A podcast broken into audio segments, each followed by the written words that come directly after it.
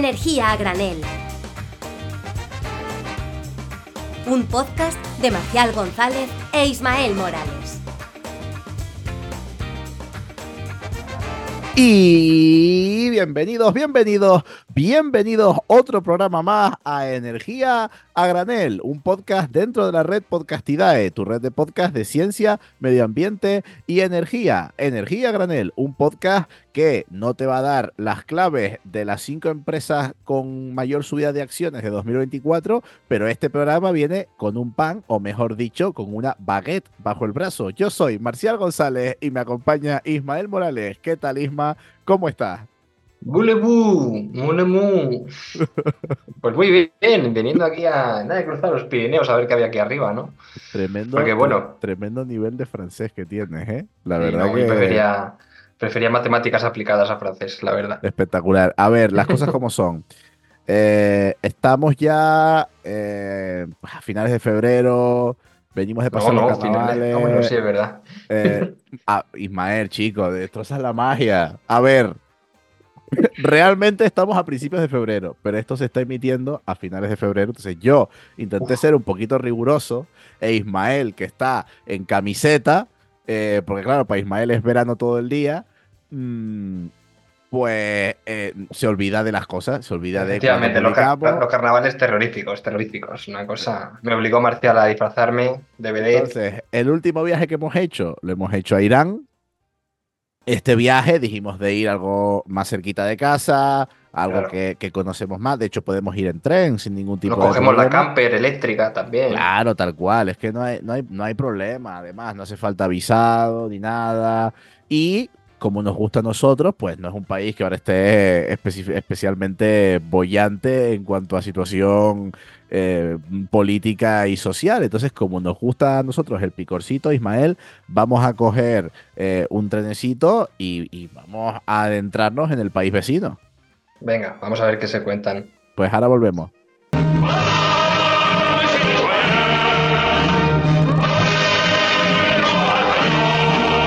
Marcho. Totón, totón, totón. Bienvenido, bienvenue en France. Nous sommes ici eh, et nous allons eh, parler mm, de la. Uf, yo hablo mucho mejor francés, lo que pasa es que me pongo nervioso hablando francés en público. Yo di. Yo tengo el B2 en francés, Ismael. Ostras, pues no lo No. parece. Es que me pongo nervioso. No me gusta hablar francés porque me, me- me pongo muy nervioso. Tengo que retomarlo. Eh, he repasado un poquito. eh, ahora que estamos aquí en, en Francia, acabamos de llegar ahora mismo a París. eh, Oh. De camino nos han intentado tirar tres tomates. Hemos visto dos cargas policiales. Claro, un camión lleno de estiércol tirándose sobre un cajero automático. Claro, claro. eh, no está la cosa muy para estar visitando ahora mismo París, pero nos hemos tomado un cafecito viendo la Torre Eiffel, nos han Uh, cobrado un ca- 27 euros por café, Claro. pe- pero estaba muy bueno el café Uf, espectacular. y las vistas estaban eh, tremendas, tremendas, la verdad. Bueno, Sí, sí. presentamos un poquito dónde estamos. Eh, estamos en la República Francesa. Para aquellos que nos escuchan desde España, ya saben dónde está, porque solo tienen que pasar eh, los Pirineos y ya ahí hay un montón de señores súper poco amables, la verdad, hay, hay que decirlo. Los franceses no van a destacar por su simpatía. Mm, Bueno. para los que eh, no Yo, son... yo ahí rompo una lanza. Hay franceses que son majos, o sea, pero no es la norma. Normalmente cuando han, han viajado fuera y han visto que el mundo no es Francia o el mundo no es París, suelen ser más amables. Bueno, discrepamos, pero no pasa nada. Yo sigo era la cosa. Para los que eh, no nos escuchan desde España y no tienen tanta idea exactamente de dónde eh, se ubica Francia, pues Francia estaría al norte de la península ibérica, en la parte centro-oeste de Europa, pues tiene frontera con Alemania, con Bélgica, con Suiza, eh, con Italia hacia el este, eh, al norte a través del Canal de la Mancha, pues da con, con Reino Unido eh, y tiene una superficie de 632 mil kilómetros cuadrados. como ya he dicho, pues ya la hemos ubicado un poquito en, el, en la geografía.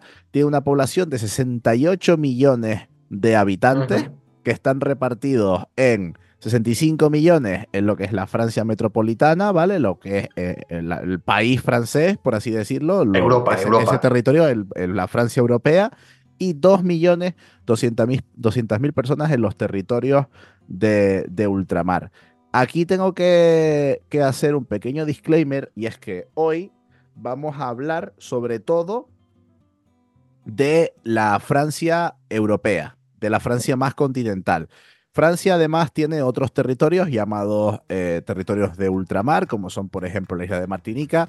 No vamos a entrar hoy en tanto detalle en esos territorios porque estamos pendientes de hacer eh, un programa viajando a pequeñas islas, a territorios de ultramar, a regiones ultraperiféricas, que son sistemas eléctricos súper interesantes. Entonces, hoy que ya tenemos bastante tela que cortar, nos vamos a centrar en la Francia continental eh, europea cuya capital es París, con 2.145.000 habitantes. No es Uh, tanto. Qué pequeñita. No Sí, es sí, tanto, gusta, ojo, no me lo esperaba. Es del tamaño de Barcelona, más o menos, por así decirlo. Sí. Aunque es verdad que lo que se llama la Ile-de-France, que es el área urbana eh, de- con los exteriores de París, son 10.800.000 personas.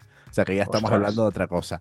Mm, París es una ciudad multicultural, con un montón de perspectivas, con un montón de ambientes, con un montón de realidades y es una ciudad bastante, bastante grande. Otras ciudades a destacar, pues tenemos Marsella con un millón y medio de habitantes, Lyon con también un millón y medio de habitantes, Toulouse con un millón de habitantes y Niza con casi un millón de habitantes. El idioma, pues obviamente es el francés El parisino. y eh, la moneda es el euro. A pesar de que, bueno, eh, el francés, tengo que decirlo, em, quizás eh, a- nos suena todo igual, pero me parece un, idioma que tiene una diferencia de acentos muy parecida a la española, que prácticamente en pocos kilómetros tienes un acento. Por ejemplo, en España, alguien de Granada tiene un acento muy diferente que alguien de Sevilla o de Cádiz, que son territorios bastante cercanos, eh, y alguien de Murcia no tiene nada que ver con el acento eh, Sí. de un gallego, por O ejemplo. un canario con un manchego, pues no tiene Sí, nada pero que es que ver. Canarias está más lejos. Pero bueno, que en Francia también hay bastante, bastante diferencia de, de acento. Y bueno, entrando un poquito ya en lo que es eh, el programa sobre Francia, Francia es conocida en todo el mundo, no creo que a nadie se le escape, la gran importancia de la energía nuclear, vamos a entrar ya en tema, Ojo. de la energía nuclear eh, en este país, en el país galo. Y es que Francia es el segundo país con más potencia instalada de energía nuclear del mundo, datos a finales de 2022. Bueno, no es el segundo país más productor de energía nuclear, porque este sería China, por un problema que tuvo Francia estos últimos años, del que, del que ya hablaremos, pero en potencia instalada es el segundo país con más nuclear por detrás de Estados Unidos.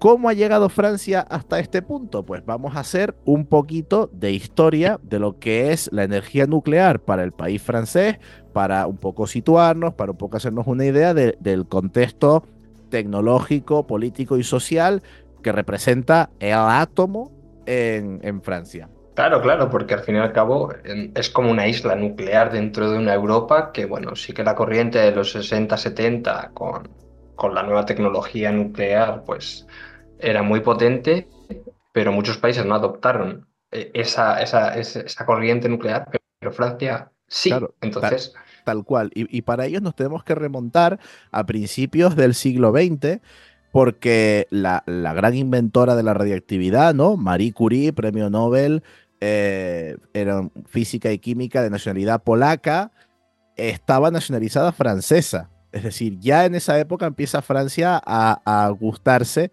por, por la energía nuclear. Eh, en 1945, Francia crea el Comisariado de la Energía Atómica para desarrollar esta energía nuclear con fines tanto militares como civiles y empieza a desarrollar su programa nuclear. En la, en la década de los 50, pues Francia comienza a construir sus primeras centrales nucleares con un poquito de ayuda de Estados Unidos y de Reino Unido. En la década de los 60 ya Francia apuesta por la energía nuclear, como principal fuente de energía para el país. Es decir, estamos en los años 60, en plena Guerra Fría, Francia se lanza de cabeza y dice, yo quiero que mi sistema energético se fundamente en base a la energía nuclear. También se construyó, debido a esto, una gran flota de centrales nucleares en las décadas de los 70 y los 80, convirtiendo a Francia ya en uno de los principales productores de energía nuclear del mundo, que lo sigue siendo. Hoy en día, y durante todo este desarrollo, no ha estado exenta de, debate el desarrollo de la energía nuclear en Francia. Siempre ha estado en el candelero el tema nuclear. Yo creo que un poco como en todos los países del mundo, eh, pues Francia no se salva de este debate. Eh, los críticos de la energía nuclear señalan, entre otras cosas, el gran impacto ambiental que supone la, energía nuclear en el, ecosistema. Y es que no tenemos que pensar en la energía nuclear de Francia em, a día de hoy, sino vamos a reseñar un hecho que fue muy controvertido en Francia entre los años 1949 y 1982. Y es que Francia se dedicaba a tirar, a arrojar sus residuos nucleares a la fosa atlántica a unos 4.000 metros de profundidad. Incluso llegó a hacer eh, lanzamientos de residuos nucleares a, digamos, a distancias de unos 300 kilómetros de las costas gallegas. Se calcula que Francia arrojó entre 140.000 y 250.000 toneladas de residuos radiactivos de media, baja y alta actividad eh, aquí en la fosa atlántica. Es decir, Francia, entre los años vamos a decir, entre 1949 y 1982, decía, oye, este residuo aquí me molesta, buah, palmar. Y no se cortaba un pelo. Para los peces. Claro, ya a principios de los 80 empieza a sufrir una oposición social muy fuerte, encabezada por eh, movimientos activistas de Greenpeace, por oposición internacional, y ya tuvo que decir, oye, se nos va a acabar eh, esto de tirar los residuos al mar. Ojo que esto que estoy diciendo, ¿vale?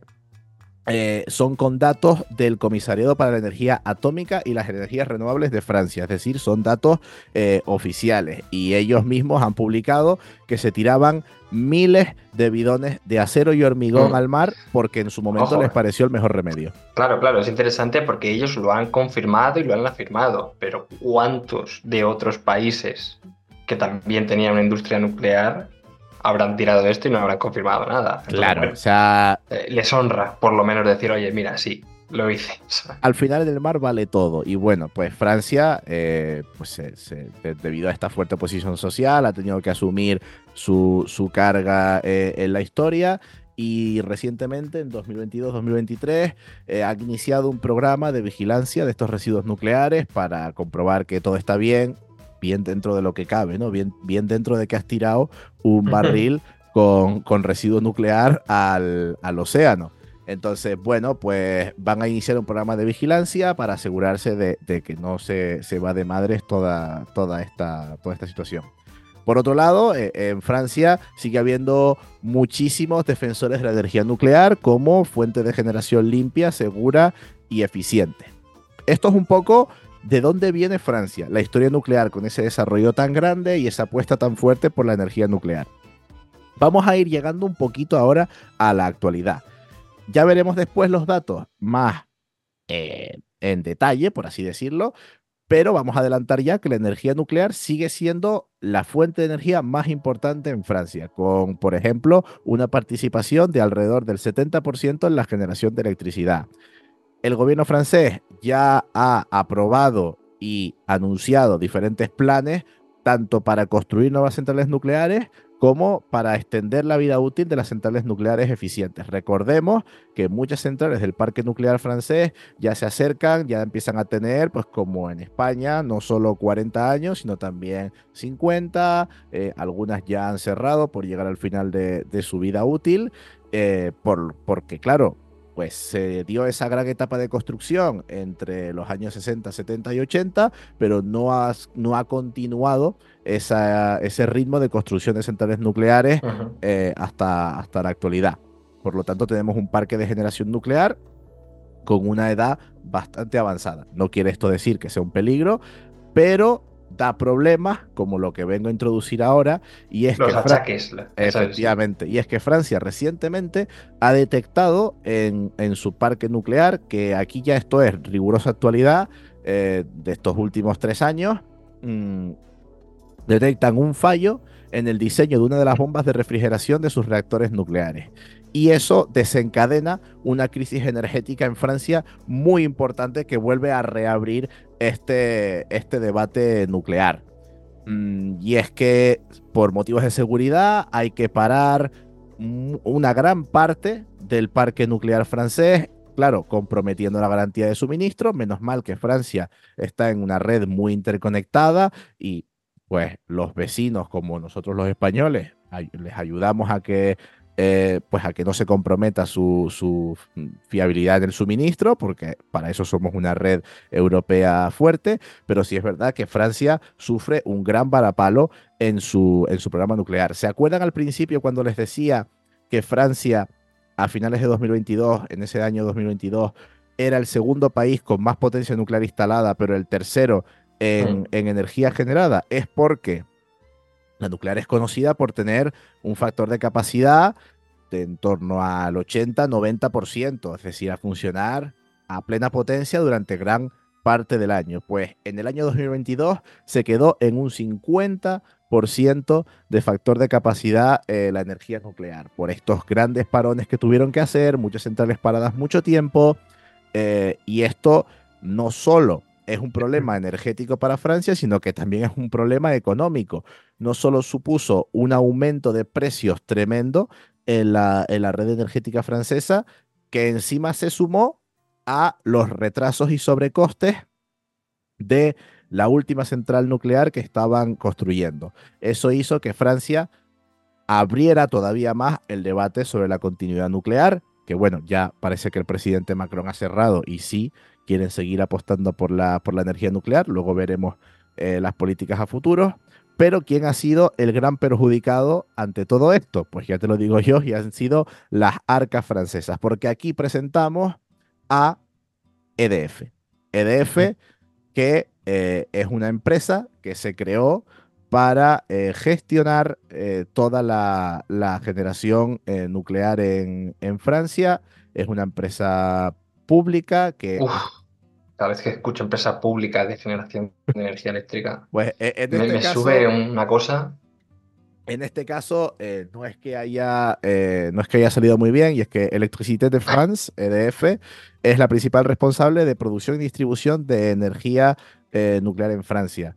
Mm, también es de los principales comercializadores y pues no le vino muy bien a sus arcas todos estos problemas nucleares que estamos contando. Así es que en 2022, después de esos problemas en las centrales nucleares, mm, el gobierno francés tuviera que anunciar la nacionalización completa de EDF para eh, intentar eh, remar un poquito a favor de, de, las cuentas de esa empresa. No era, era una empresa que ya pues el Estado controlaba la, mayor, la mayoría de las acciones, es decir, una empresa de control público, pero tenía un pequeño porcentaje eh, de, capital privado. Pues eh, en 2022 el gobierno francés decidió que iba a ser eh, una especie de rescate encubierto de, EDF e en forma de inyección de capital como, como compra. Ya en 2000... Sí, No, no, es propice, pero, previo pago. No tiene nada que ver con expropice.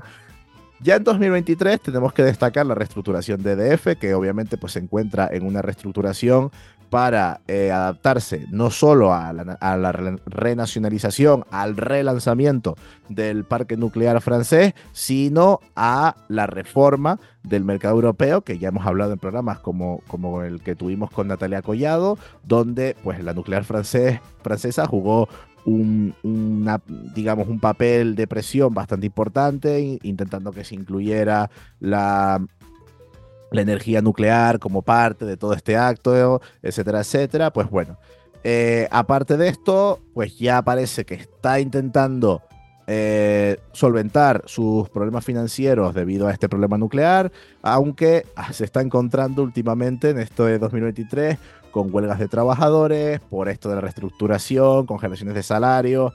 Es decir, que aún no se ha recuperado de ese catarro fuerte, de esa, gripe que cogió entre 2021 y 2022. Aún así, actualidad del sistema nuclear francés. 50 y seis reactores nucleares en operación, que generan alrededor del 70% de su energía. Eh, como ya he comentado, tienen un problema de envejecimiento de centrales nucleares, ya que se construyeron mayormente entre las décadas de los 70 y los 80. Eh, esto no quiere decir que dejen de ser seguras, por favor, eh, no, no, hay ningún problema de este, de este tipo, pero sí que vamos a tener que, o vamos a observar cómo Francia quiere reestructurar su parque nuclear en los próximos años. Bueno, hasta aquí. Yo creo que has hecho un buen recorrido, ¿no? Histórico. Lo, he intentado, lo he intentado. Eh, Ahora es cuando todo el mundo que está escuchando el podcast da un aplauso, porque la verdad que Marcial se lo ha currado sin, sin meterse en un berenjenal y además él estaba preocupado, porque como le encanta tanto la nuclear, no quería no quería fastidiarla, pero bueno, te ha quedado muy bien, Marcial. Ay, Ismael. le gusta, le gusta, le gusta pincharme, ¿eh? Le gusta pincharme. En la intimidad me llama Capitán Nuclear. Nucelar. Que, que lo sepan todos. Claro. bueno, aquí nos metemos ya en los datos. Datos de generación de energía primaria en Francia. Obviamente, Francia, pues, ¿cuál va a ser su fuente principal de energía, de generación de energía primaria? La nuclear. No, el petróleo, porque como ya hemos dicho, bueno, he de decir que fue la nuclear durante, durante muchos años, eh, desde los 2000 ya era la nuclear, con, este, con estos últimos problemas que han tenido eh, estos últimos años, debido a que ha bajado la, producción de energía nuclear, ya eh, se, ha visto relegada al segundo lugar de, consumo de energía primaria y lo ha tomado el petróleo. Sí, se, no, que se ve muy bien cómo la tendencia, desde que se empiezan a construir esos reactores de los 60, 70, 80, en los 60, 70, la producción de energía primaria que ostentaba el petróleo era de un 70%. Y ahora, pues como ha comentado Marcial, sí, es un poco superior al nuclear, un 33%, un 34%, pero eh, digamos que le ha ayudado para descarbonizar e independizarse del petróleo. Aquí destacar también el alto grado de, bueno, alto relativo, pero eh, el importante grado de electrificación que tiene eh, el sistema francés. Y es que, por ejemplo, han hecho un gran trabajo en electrificar las calefacciones. Muchas casas en Francia tienen calefacciones, pues, por ejemplo, de tipo eléctrico por suelo radiante, etcétera, que es verdad que consumen mucha energía, pero todo esto se hace en un entorno donde necesitaban que la gente consumiera grandes cantidades de energía para, para que las nucleares generaran a tope. Entonces, bueno, a datos de 2022, como ya les comento, encontramos al petróleo como principal fuente de generación de energía con un 34,71%, seguido de cerca de la nuclear con un 31,65%, luego el gas un 16%, hidroeléctrica 5%, eólica 4,25%, carbón 2,5%, solar 2% y otras renovables 1,35%. ¿Con qué nos queda esto? Pues que eh, Francia tiene una dependencia de los combustibles fósiles en su sistema energético del 53,73%. Esto es una cifra que está muy bien, hay que decirlo. Si nos fijamos, por ejemplo, en la dependencia de combustibles fósiles de la Unión Europea, de media, está en el 71,29%, es decir, mm. casi 20 puntos porcentuales por debajo de la media europea. Aquí podremos debatir si que esto se debe a la energía nuclear es bueno o no. Yo no voy a entrar en ese debate, simplemente les traigo los datos. no eh, quieres. No, economía descarbonizada, bien está. Ahora que Francia tenga un montón de problemas, ese debate para, para, otro día. Escríbanos en Twitter si queréis que, en algún momento Marcial se moje. y tengamos este debate y, acabe el, podcast, probablemente. bueno, pues como ya les comento, eh, el porcentaje de, de energía primaria de bajas emisiones en el caso francés eh, sería del 46%, si lo comparamos con España estamos solo en el 30% y si comparamos con otros países quizás menos verdes que hemos analizado en este programa, tenemos que Japón pues solo el 15% de su energía se genera mediante fuentes de energía de, bajas emisiones, como ya comentamos en, su momento. Estos son datos de energía primaria que están, que están muy bien. Ahora vamos a sacar un poquito las costuras o, vamos a ver los posibles problemas que pueda traer todo esto. Y vamos a hablar de datos de, electricidad. Datos a finales de, 2022. Pues obviamente, ya lo hemos dicho muchas veces, el generador principal de electricidad en Francia es la nuclear con un 63,3%. Eh, en 2022, ¿vale? En años anteriores estaba más cerca del 70%. Eh, luego tenemos a la hidroeléctrica con un 9,8%, el gas también con un 9%, eólica con un 8%, solar con un 4% y pues otras renovables eh, con un más o menos 3% y el petróleo residual con un 2%. Ojo, y carbón 0,9%. ¿eh? Eh, sí, carbón. Mm, alguna central de carbón, pero bueno, como en España, siempre el carbón, algo queda por ahí residual de centrales que, están sí, pero no ha, no ha, tenido mucho, mucha repercusión en mix, si te das cuenta. En, tampoco, no ha tenido más de un 6, 7%. Oh, pues mira, no me lo imaginaba, no lo sabía. No, ¿qué es lo bueno de aquí? Que eh, pues el porcentaje de generación con combustibles fósiles en el sistema eléctrico francés es del 12,2%, que es un porcentaje que está bastante bien. Aunque tengo que decir que en España no estamos tan mal, en España estamos sobre eh, el 25%, estoy diciéndolo de cabeza, 25-30% más o menos sobre datos de 2000, estoy hablando de datos de 2023 ahora porque generamos más de la mitad, eh, creo que el 52% de energía. Sí, bueno, 52% con renovables y la nuclear habrá sido pues casi el 20, podemos decir que sí, en, en torno al 70-75% de nuestra energía eléctrica eh, ha sido generada sin emisiones. En el caso de Francia, pues el, 80 y, el 87,8% de, de su generación eléctrica está libre de emisiones. Son datos buenos. Eh, vamos a ver si Francia consigue transicionar bien de forma eficiente y, sostener esos datos, como vamos a ver posteriormente, pero en principio, pues son datos interesantes. Las renovables, pues obviamente al desarrollar tantísimo la tecnología nuclear en Francia, la gran damnificada eh, ha sido la tecnología renovable. Y es que hoy en día solo el 25% de la energía eléctrica que se genera en Francia tiene origen renovable.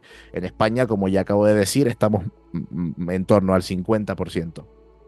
Sí, no, es muy interesante porque prácticamente no se ha movido el sitio. O sea, estamos hablando de que a mitad de los 90 estaba en un 15% y ahora simplemente en un 25, un 24,5%. Entonces. Mm, de hecho, ya. Eh, entrando un poco en, la visión a futuro de todo esto, el gobierno francés se ha marcado que para 2030 el 40% de la electricidad en Francia se genere mediante energía renovable, o sea que pretende seguir aumentando este porcentaje de renovables en el mix energético, lo que pues indudablemente va a hacer que el porcentaje de penetración nuclear se reduzca porque no puedes mantener 40 y 70% porque no, no, no, te, no te va a dar. Eh, concretamente están sobre todo metidos en la solar y la eólica marina, son los dos planes que tiene ahora mismo el, gobierno francés como, como, planes preferidos y se han marcado el objetivo de eh, alcanzar la neutralidad de carbono en 2050. Eh, además, quieren centrarse en la descarbonización de su sector energético, pues obviamente mm, poco les queda para conseguir descarbonizarse casi al máximo. Eh, y a pesar de que quieren aumentar eh, esta penetración renovable, sí que siguen apostando y siguen teniendo un plan de energía nuclear a largo plazo y bastante sólido. Hasta aquí, hasta aquí es como lo que yo les reparto. O sea, esto es los datos, la realidad. O sea, esto es como lo que hay. Y aquí podemos entrar a debatir. Voy a lanzar como alguna mm, reflexión personal eh, que, ya me, voy a aventurar porque hasta aquí ha sido todo bastante aséptico. Entonces, vale. Se, refugia en los datos. Se, Marcial se refugia en los datos, como buen Hombre, claro. Eh, aquí, vamos a ponernos un poquito en perspectiva, vamos a hablar un poco más entre, entre pues, podcasters y telespectadores que nos están telespectando. Mm, básicamente piensen en que Francia tiene un parque nuclear pues bastante añejo, bastante viejo. Los últimos intentos en Europa de construir nuevos reactores nucleares no acaban de salir del todo bien, entonces hay mucha reticencia en Europa a lanzarse a construir más reactores nucleares. La realidad es que la potencia nuclear en Europa, por mucho que se saquen planes nuevos, no hace sino reducirse. Entonces, sí, ok, se intenta alargar en muchos casos la vida y la operación de las centrales nucleares, pero la realidad es que la potencia renovable, eh, perdón, la potencia nuclear está bajando y seguirá cayendo. Y ya han Mm. visto la voluntad de Francia, que es que tiene toda la pinta de querer mantener un poquito esa potencia nuclear, que, que siga con un decrecimiento pues paulatino, mientras va subiendo las renovables para equilibrar su mix. Es decir, Francia sabe que seguir dependiendo en un 70% de mm, nuclear en este caso no es viable a cómo está el panorama geopolítico o económico-tecnológico actual. Porque, seamos claros, las últimas centrales que se han construido en Europa son una ruina. Aún así, Francia tiene mucho dinero invertido en investigación en reactores de cuarta generación, en intentar eh, acelerar cuanto antes la, la fusión nuclear. También está muy pendiente de, de esos SMRs, de, lo- de los pequeños reactores eh, nucleares modulares, de los que hemos hablado muchas veces. Sí, impres- impresionantes. Sí, todavía no existen, ¿no? Pero sí que, sí que eh, es un país que, aunque poco a poco va aceptando que va a tener que equilibrar mucho más su mix energético, no digo desprenderse de la nuclear, porque eso a corto plazo sería una ruina, eh, pero sí que está optando con esos objetivos a 2030 por ir equilibrando poco a poco más su mix energético. Y todo parece apuntar a que si a principios de, los- de 2020 estaba en torno a ese 70% de penetración nuclear, de cara a 2030 va a bajar hasta el 50%. Y bueno, de aquí a 2030 hay mucho tiempo para volverse a plantear después mapas de acción. Pero a- aquí te traigo yo unos datos y es que de esos 56 reactores nucleares que tiene Francia, con una edad media bastante avanzada, como ya hemos explicado, solo hay uno en construcción, que ya hemos comentado que ha tenido retrasos, sobrecostes y ha sido una verdadera ruina para EDF, la, la compañía eléctrica nacional del, del país. Entonces, claro, mm, la, la nuclear no se construye de hoy para mañana. Entonces, si tú en 2035 quieres tener centrales nucleares que sustituyan a esas centrales que ya te quedarían viejas, recordemos que en 2030 las centrales que se construyeron en los años 70 ya pasan a tener 50 años. Una central nuclear, vale, puede operar bien hasta 60 años. En Estados Unidos hemos visto casos hasta 80 años. Pero eh, no están exentos de ser cada vez menos eficientes eh, frente a otras tecnologías. No hablo de temas de seguridad porque doy siempre por hecho que las nucleares son 100% seguras, pero es verdad que a Francia no se le está viendo tampoco que esté apostando mucho por construir nuevos reactores nucleares que vayan a sustituir a esos, a esos reactores antiguos. Así que me aventuraría a decir que podemos esperar una pequeña reducción en la potencia. ¿Me estoy mojando mucho, Ismael?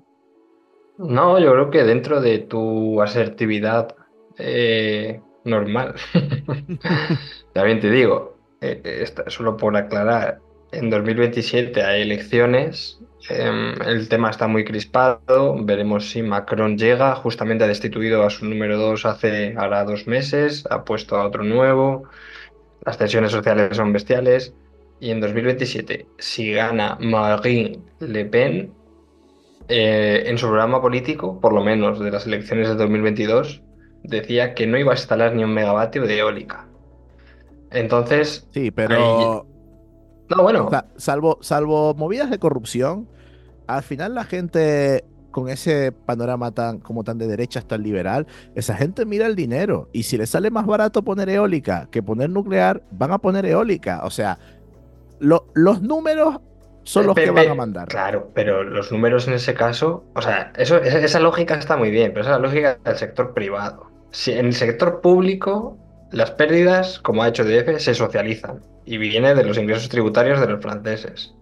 Y a Le Pen le da igual eh, todo lo que pase. Si hay que aumentar los, los impuestos para pagar las pérdidas que haya de la nuclear, la- lo hará con tal de, de cumplir su programa. Pero bueno, oye, esto ya es veremos qué pasa. Ta- también es importante destacar. Y, y que- también, oye, sí, perdón. Dime, dime.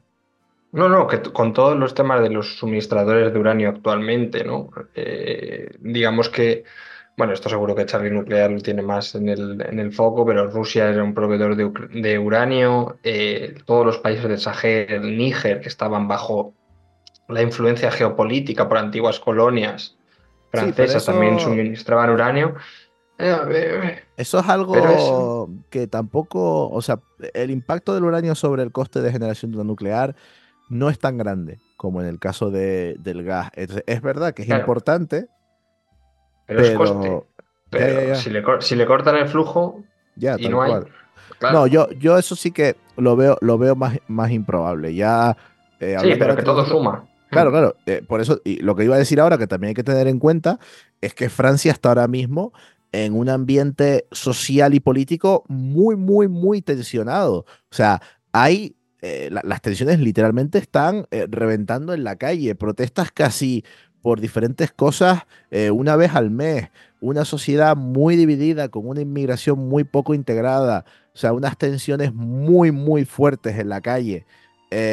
Ojo porque esto también va a ser decisivo en cómo se va a ir desarrollando el país de cara a lo que tú dices, pues a las elecciones, eh, a todo eso, de lo que va a depender también el futuro energético francés. Así que, Mm. eh, ojito porque se vienen ahora, pues tres, cuatro años en Francia, sobre todo con las Olimpiadas este año, que recordemos que este año 2024 hay Olimpiadas en París, eh, se van a venir unos momentos de muchísima tensión, de muchísima incertidumbre y una cantidad de, de, digamos, eso, de, de, de, rayos, de, mucha inestabilidad política, no tanto inestabilidad, sino eso, recalcar eh, la, tensión. la- la tensión, recalcar que, que está todo, yo, ha- hablando, literalmente hablando eh, antes con Ismael, le dije la expresión que parece que en Francia está todo cogido con un chicle y de repente va, de- se va a soltar un pedazo y va, va a hacer todo pla, pla, pla, pla, y va a empezar a saltar por todos lados. A veces, eh, luego a lo mejor un francés no tiene esa impresión, pero a, a- a mí, eh, quizás por el, por el choque también que tenemos con España, ¿no? Los franceses por, por cultura son mucho más reivindicativos, se lanzan más a la calle, Sí, son más, más expresivos, pero sí es verdad que tienen unas tensiones sociales por diversos tipos muy fuertes, entonces también hay que tenerlo Mm. en cuenta. chalecos amarillos, chalecos verdes. eh, Entonces, sí, sí. Y además, como tú dices, es un país mucho más reivindicativo. Justamente salieron también a la calle porque les aumentaron en el- la edad de jubilación a una que, que está, no sé estaba cinco años por detrás de la nuestra. Y salieron a quejarse, ¿no? Y a quemar barricadas y todo. Entonces, bueno, la energía, como siempre decimos, no se puede mantener muchas veces al margen de la sociedad, ¿no? Porque si la energía mueve la sociedad, pues todos los problemas sociales al fin y al cabo de alguna u otra manera acaban afectando. Pero bueno, yo creo que ha sido pues, un programa muy interesante. La verdad que yo también he aprendido mucho. Sí, eh, al final es, es un país que lo tenemos muy vecino, con una realidad nuclear muy importante, la cual hay que seguir también, porque eh, va marcando un poquito también, eh, digamos, siempre la punta de lanza es lo, Mm. lo que van siguiendo los demás, y en el, en el sector nuclear, cierto es que Francia... mm, Líder, claro. Claro, eh, las centrales nucleares, todas las centrales nucleares que se están construyendo en, Europa, o casi todas, me aventuraría a decir, las está construyendo EDF. Saben, Claro, sea, mucho, claro. eh, EDF Francia va tiene una tecnología y, y una investigación y una exportación de, de todos los equipos nucleares, ¿no? Bestial. Es decir, que, que es incluso que fomenta la economía, es productiva en ese caso. Y, y no solo a nivel tecnológico, sino Mm. recordemos también a nivel político, a nivel, a nivel lobista Mm. casi.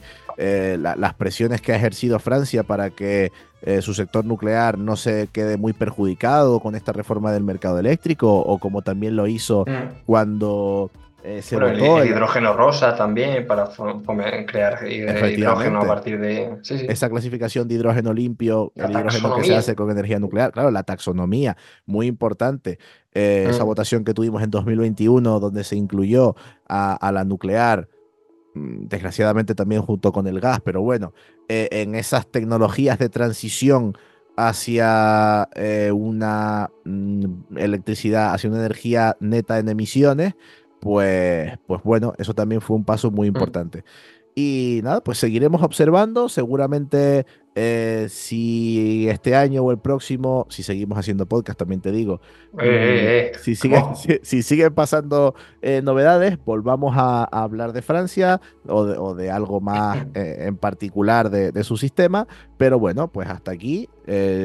si Isma no tiene nada más que añadir, por mi parte, pues creo que ya serían las bases de, de un sistema. Ya saben, si quieren comentar lo que sea, en, en Twitter, arroba energía granel, en X, perdón, en X, arroba energía granel. Estamos eh, activos, les contestamos, pueden comentar qué les ha parecido el capítulo, pueden decirnos, oye, pues me gustaría que se hablara de esto, de esto y de esto, si quieren que hablemos de otro tema o que visitemos otro país, pues también. Nos Nos pueden insultar también. lo que No, insultar quieran. no, hombre, insultar está feo. Hombre, insultar- Los trolls, los trolls generan Para, para insultar, eh, la red X es arroba Ismora López. Para, para- para insultar van ahí. Eh, y, y si quieren decir cosas bonitas, pues arroba P barra baja renovable. Efectivamente. Además, yo los tengo bloqueados. O sea, si no les sigo, no me salen los comentarios. Así que. Pues ya está. Pues perfecto, entonces.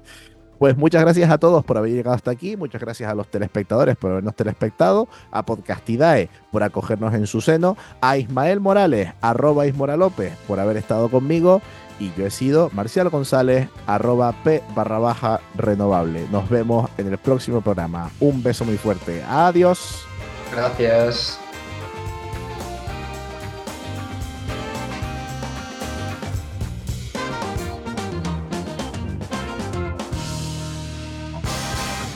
Energía a granel, un podcast de Ismael Morales y Marcial González.